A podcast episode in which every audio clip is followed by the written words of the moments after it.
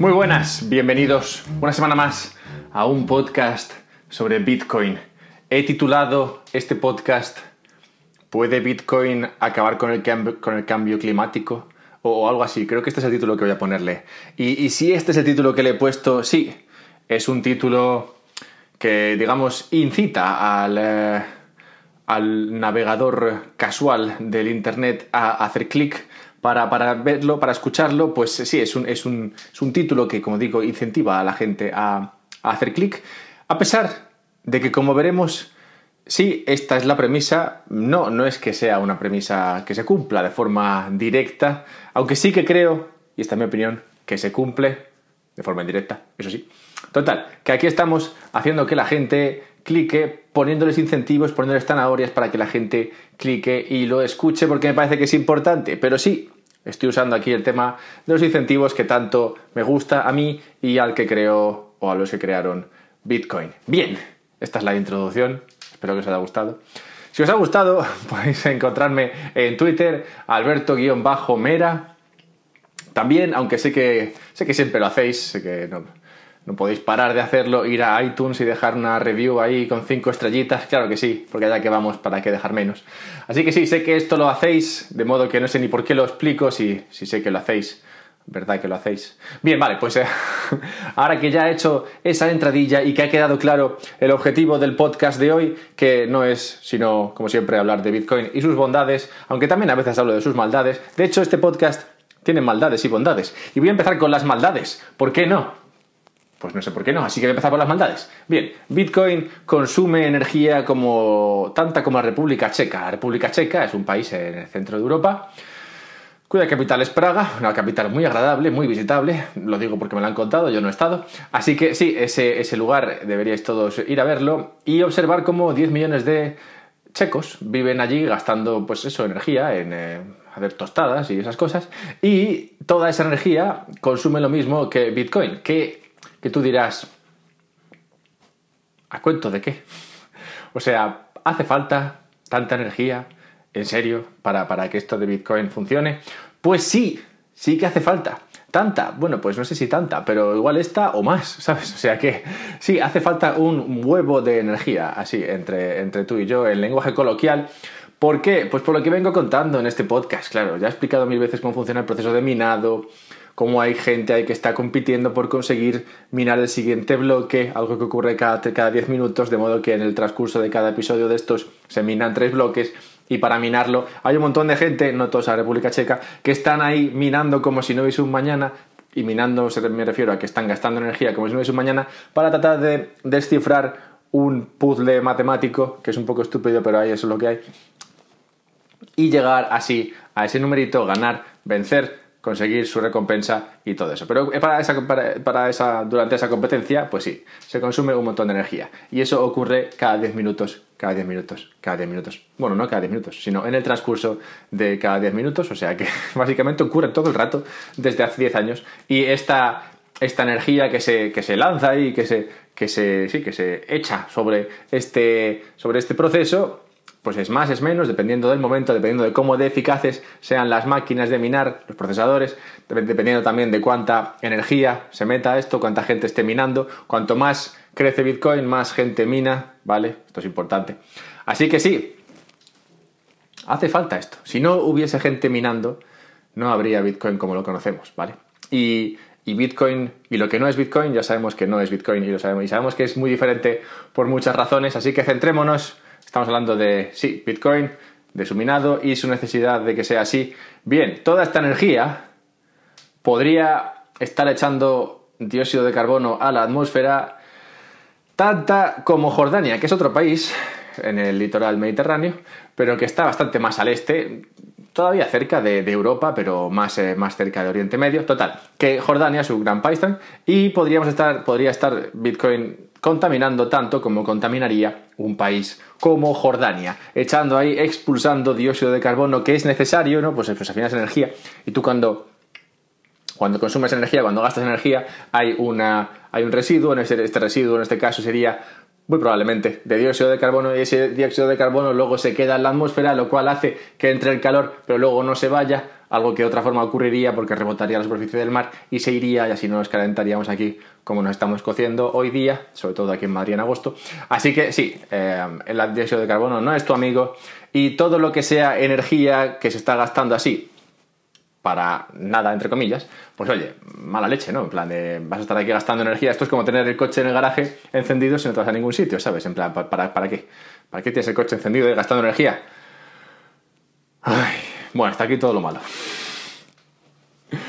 Hasta aquí todo lo malo. Bitcoin es así, necesita que haya gente gastando energía y esa, esa energía, como no, de otra, como no puede ser de otra manera, pues eh, deja un residuo, un residuo que puede ser malo. Bien, bien, vale.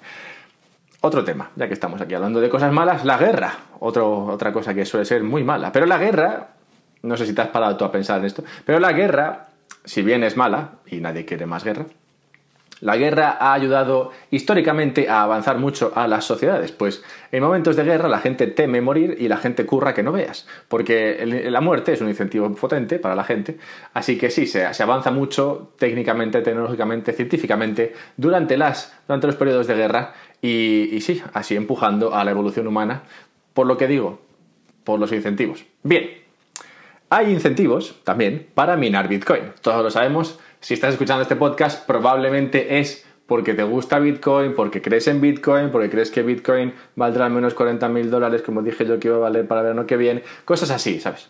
Creerás, creerás en esto. Y si crees en esto, a ti no te importaría, si te diese la posibilidad, minar Bitcoin. En plan, si yo puedo minar Bitcoin aquí en el salón de casa sin gastar nada, pues oye, mira, ¿por qué no? ¿Sabes? Me va a caer de vez en cuando un poco de Bitcoin. Pues tan ricamente, ¿no? O sea, nadie bueno, igual alguien de vosotros escuchando esto estaría, está en contra de Bitcoin. Bueno, igual hay gente que está en contra de Bitcoin, pero a favor de blockchain. De estos sí que hay bastantes. Total, que hay incentivos para minar Bitcoin. Y la mayoría de nosotros los conocemos e incluso los apoyamos. Ahora, para minar Bitcoin, ahora con un, con un precio, cuando Bitcoin está alrededor de los 10.000 dólares, necesitas un coste de la energía de 4 céntimos por kilovatio hora o menos para que te salga rentable?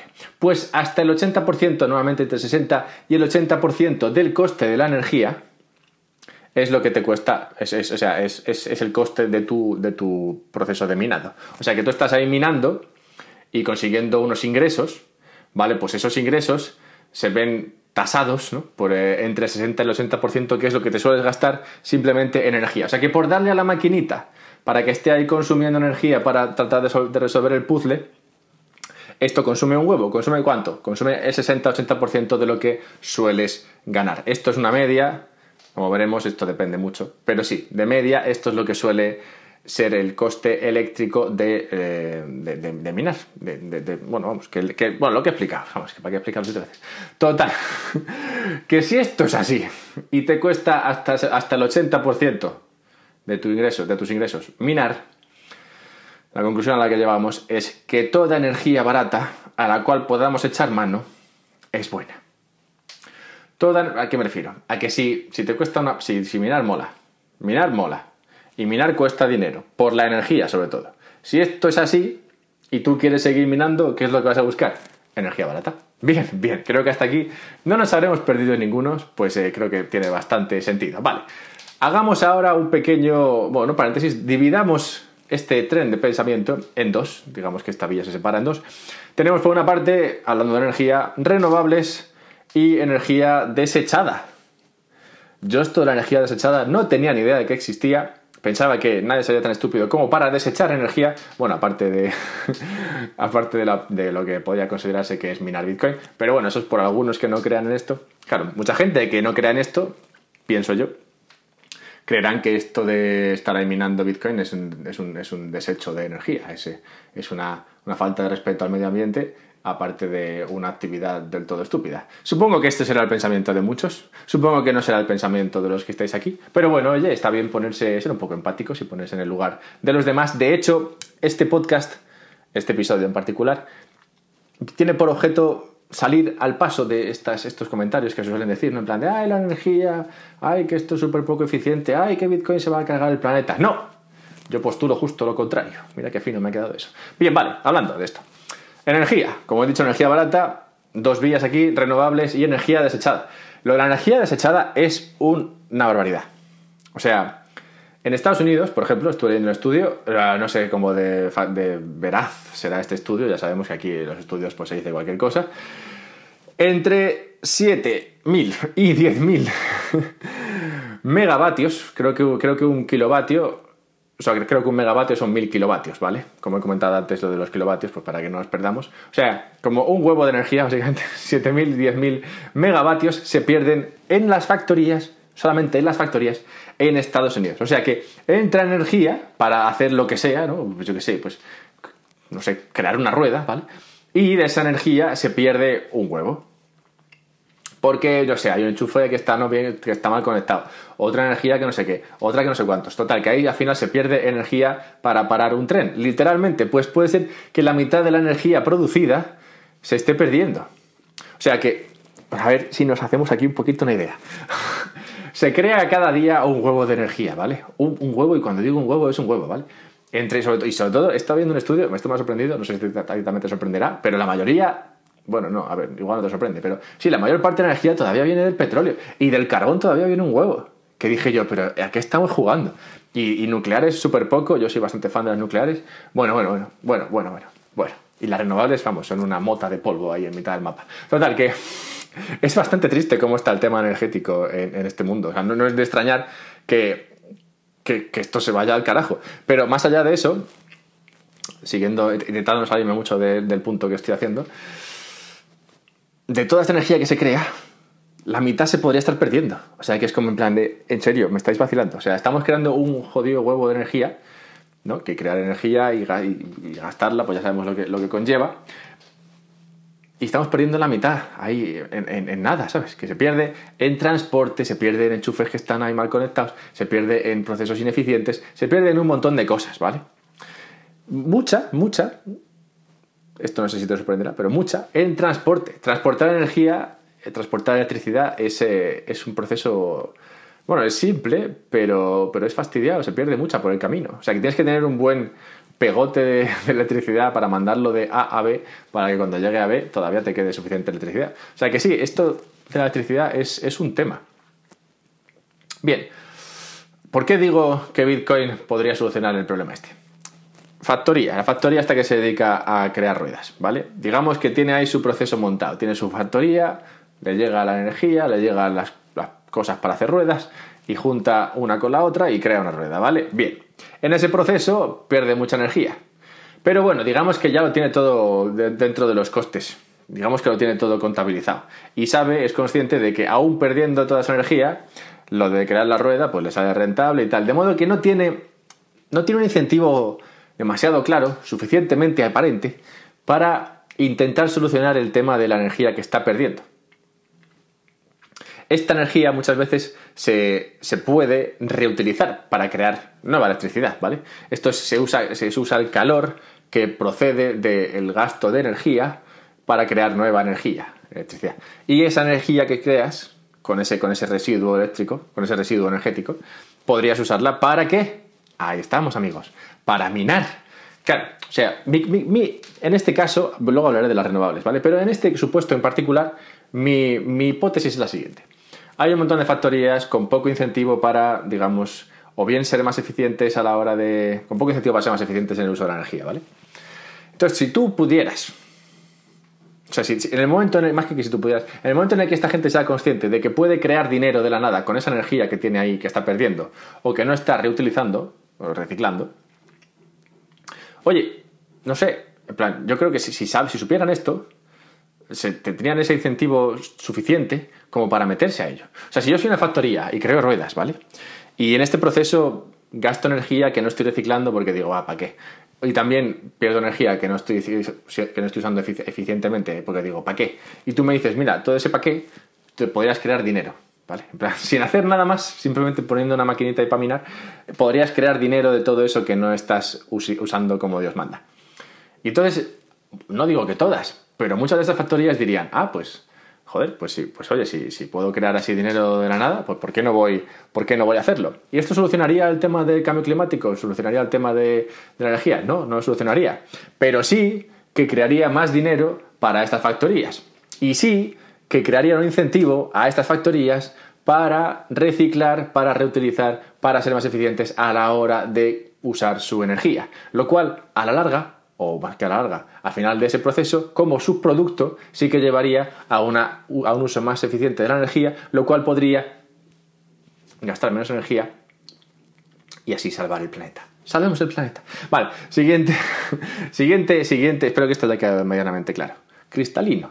Luego, la otra vía, o sea, por una parte tenemos toda esa energía que se está gastando. Y que se está gastando en plan, que se está perdiendo. Inútilmente. Y por otro lado tenemos lo de las renovables. Las renovables. Las renovables. Las renovables son, son, son una gran. Son una gran, un gran invento.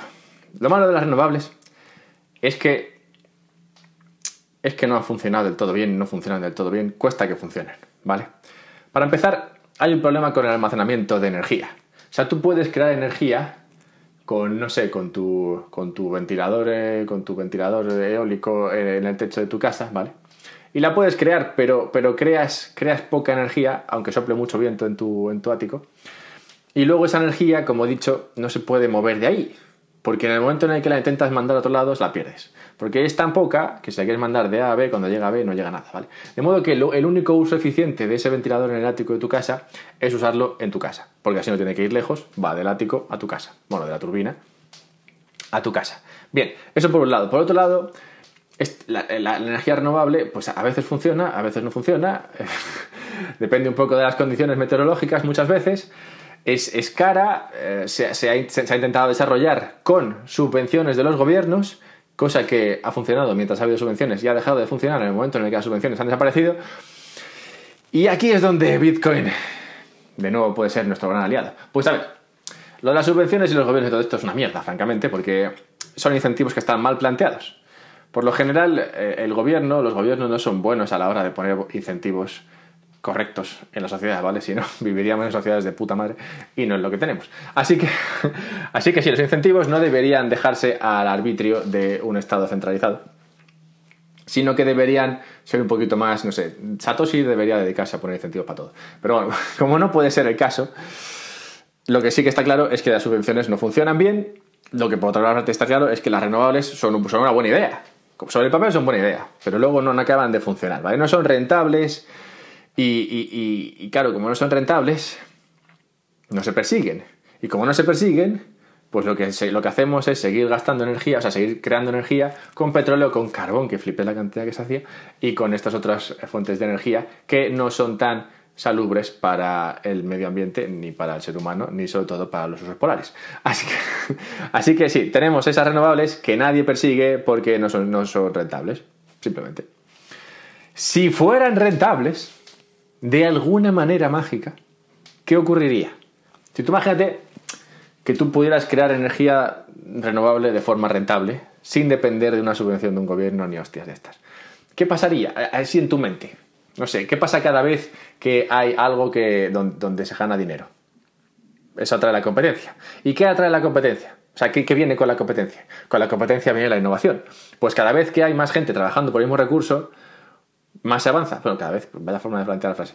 Cuanto más gente hay trabajando para consumir un recurso, para crear un recurso, más se avanzará, más se innovará en la extracción, en el uso de dicho recurso, ¿vale? Así es la competencia, así es como funciona. Cuando mucha gente, mucha, cuando las manzanas valen mucho dinero, mucha gente se pone a crear manzanas. Y habrá uno que tecnológicamente avanzado cree, el sistema de recoger manzanas y plantarlas más rápidamente y ese se hará con el mercado, pero luego habrá otro que lo, lo mejorará siempre y cuando las manzanas valgan dinero y sea rentable consumir, bueno, consumir, plantar manzanas, la gente plantará manzanas. Pero ¿por qué la gente no hace nada con las renovables? Pues porque no es rentable. Entonces, si mágicamente me estoy calentando yo con el cambio global. si mágicamente encontrásemos la forma de que las renovables encontrasen la rentabilidad que tendríamos, competencia, tendríamos innovación, tendríamos renovables que igual sirven para algo, ¿vale? Bien.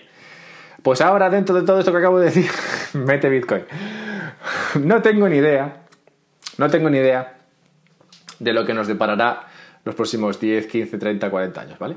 Lo que sí que tengo claro es que hace falta mejor energía, lo que tengo claro es que las renovables no son rentables y lo que tengo claro es que Bitcoin necesita energía. Entonces, como he dicho antes, la energía barata viene muy bien para minar Bitcoin. ¿vale? Y la energía barata, es la energía es muy barata cuando viene de las renovables. Las renovables tienen otro problema, tienen el problema que ya he comentado, del transporte. Si tú tienes una planta de energía renovable, normalmente la tienes que tener en el, donde Cristo perdió el mechero, porque ahí es donde se produce alguna situación característica meteorológica que te permite generar energía del medio ambiente, ¿vale? Ya puede, ya sea, pues eso, un salto de agua, o un viento del carajo, o una solana que no hay quien pare. Estas cosas, ¿no? Que, son las que hacen que se pueda crear energía de, eso, del medio ambiente. Pero esto siempre tiene el problema de que suelen estar, como digo, un poquito, un poquito, digamos, alejadas, ¿vale? De la civilización. De modo que al tratar de trasladar esa energía, que como he dicho, no se puede almacenar de forma eficiente, en el momento en que la quieres trasladar al sistema energético para que llegue a casas y demás, se pierde mucha por el camino y además produce cuando produce. Y entonces a veces producirá mucho y lo mandarás ahí y no habrá dónde ponerla y esa energía desaparecerá, bueno, se, transformará en calor y demás, o, o bueno, o faltará energía, porque depende, depende cuando se, cuando se produzca, ¿vale? Total, que tenemos, que tenemos ese problema. Pero ese problema, ¿cómo se soluciona? ¿O cómo se podría en mi mente solucionar? Se podría en mi mente solucionar si tú en esa planta de energía renovable perdida a la mano de Dios le metes una máquina para minar. Así se crea energía y se mina.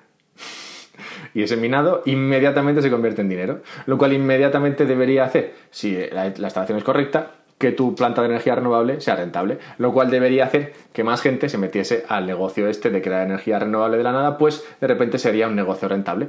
En el momento en el que haces un negocio rentable de algo, como digo, atrás competencia, como digo, atrás la innovación, como digo, creas renovables, como digo, salvas a los osos polares.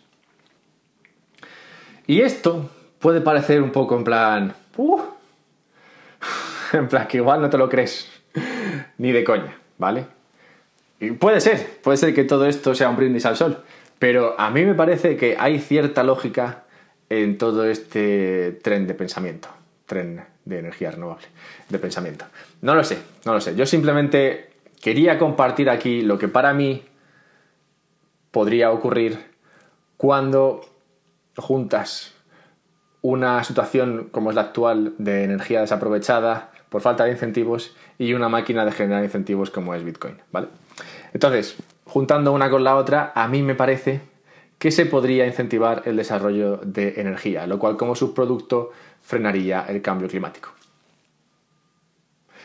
Como he dicho antes, la guerra es un gran incentivo para la, innovación, porque la muerte es un gran incentivo para que la gente trabaje. El dinero no es tan bueno como la muerte, pero es bastante bueno y por dinero la gente trabaja mucho, se estruja mucho el cerebro.